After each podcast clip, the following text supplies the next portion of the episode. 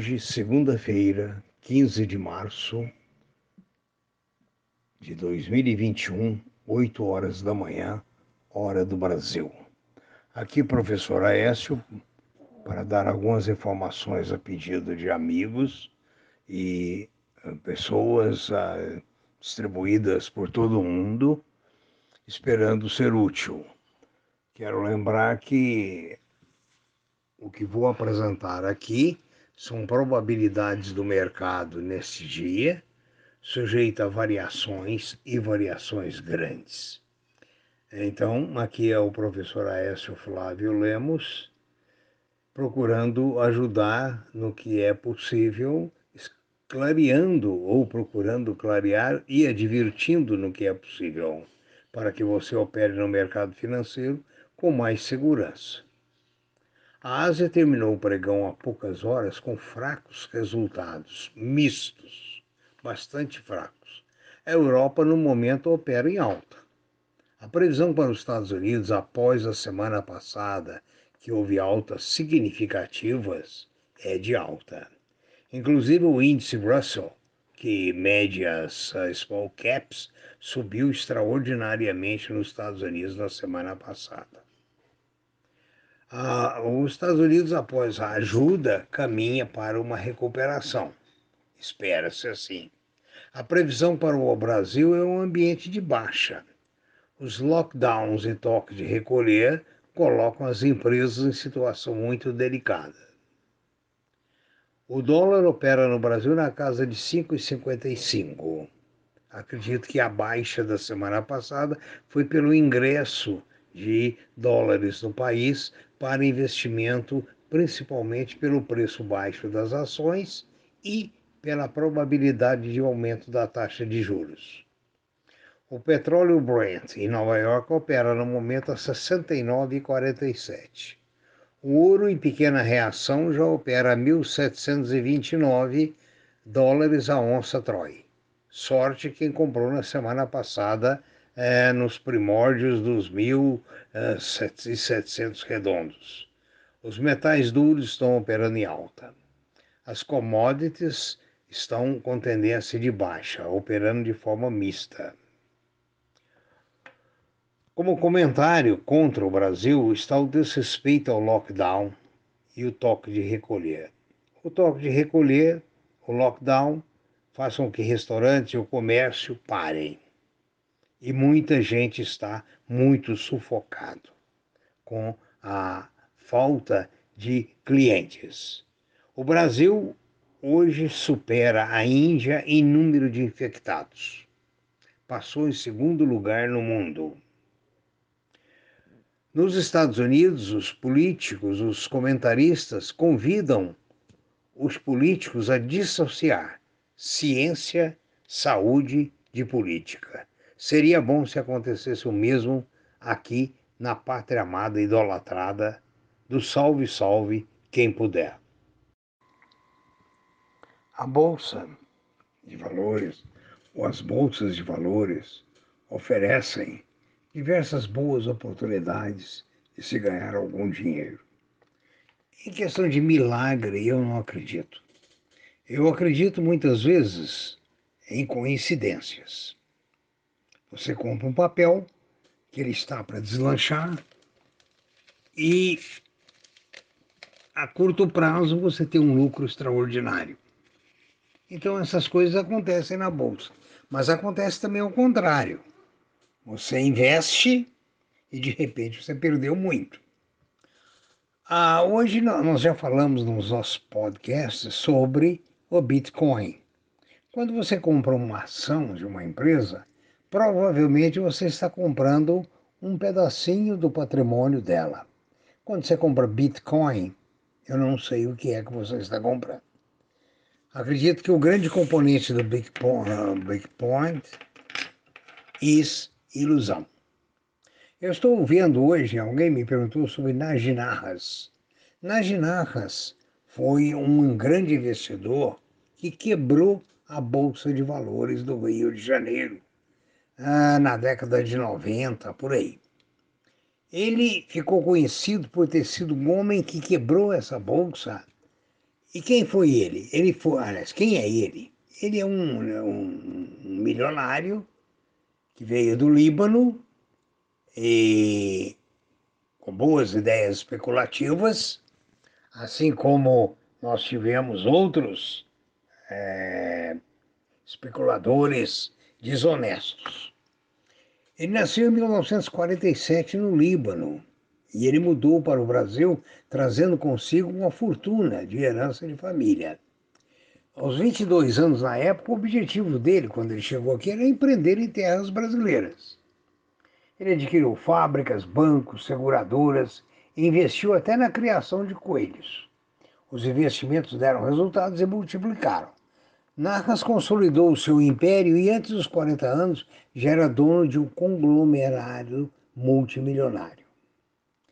Procurando multiplicar ainda mais a sua fortuna na década de 80, ele começou a investir em ações. Bom, ele era, nessa época, a Bolsa de Valores tinha poucos investidores e muita volatilidade.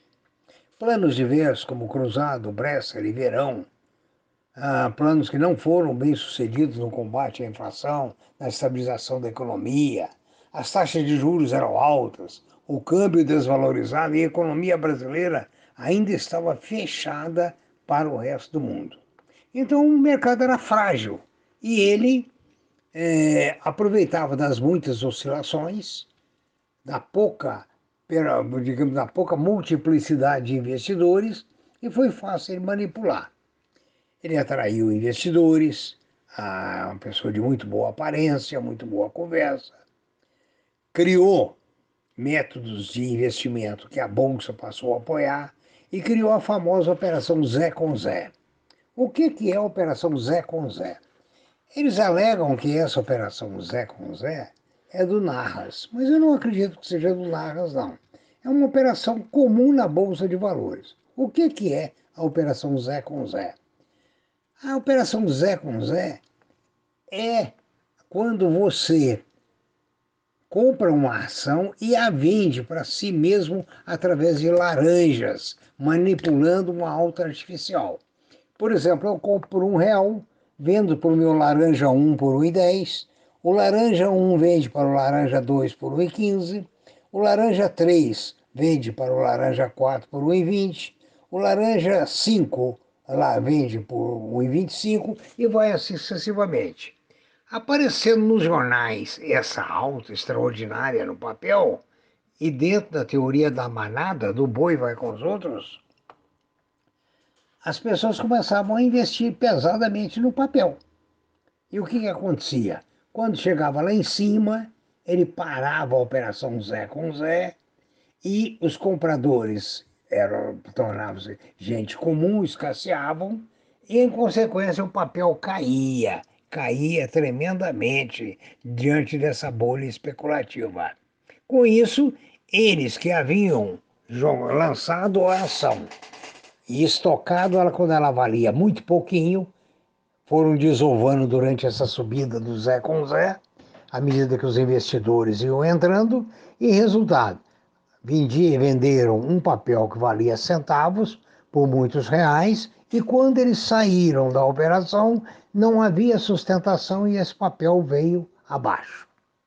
Então, veja bem, a bolsa é cheia desse, desses truques.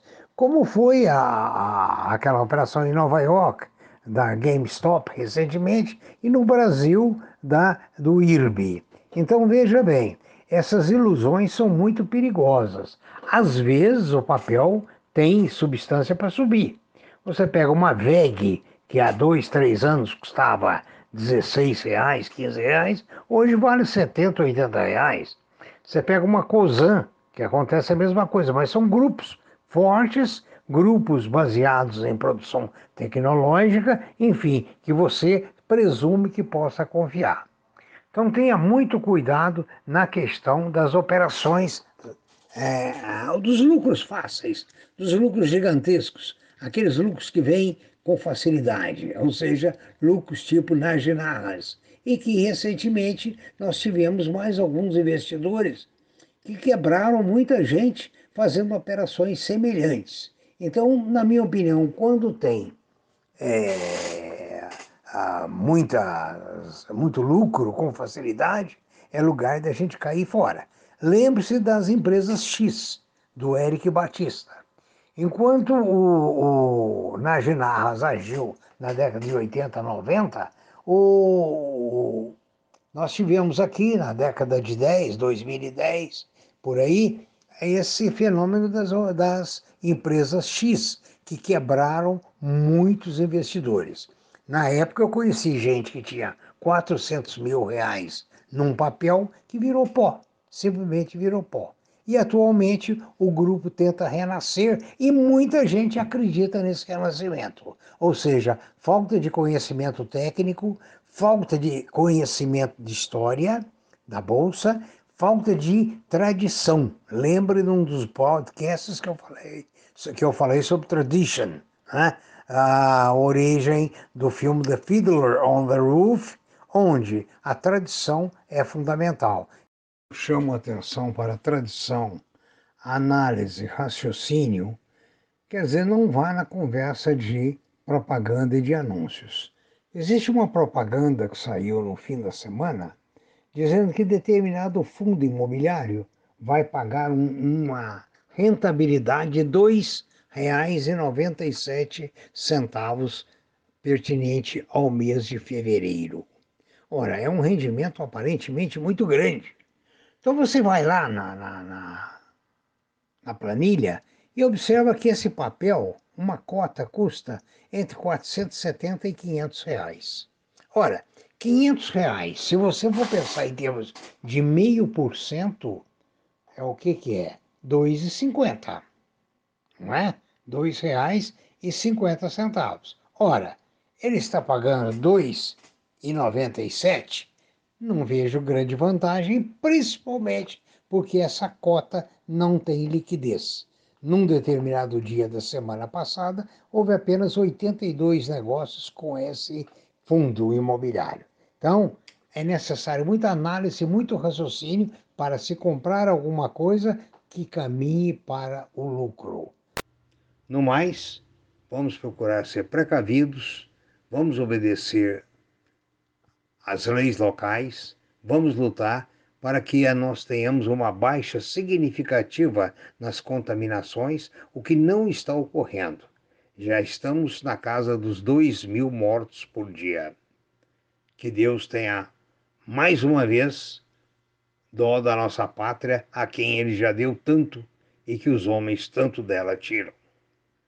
Um bom dia, bons negócios e prudência.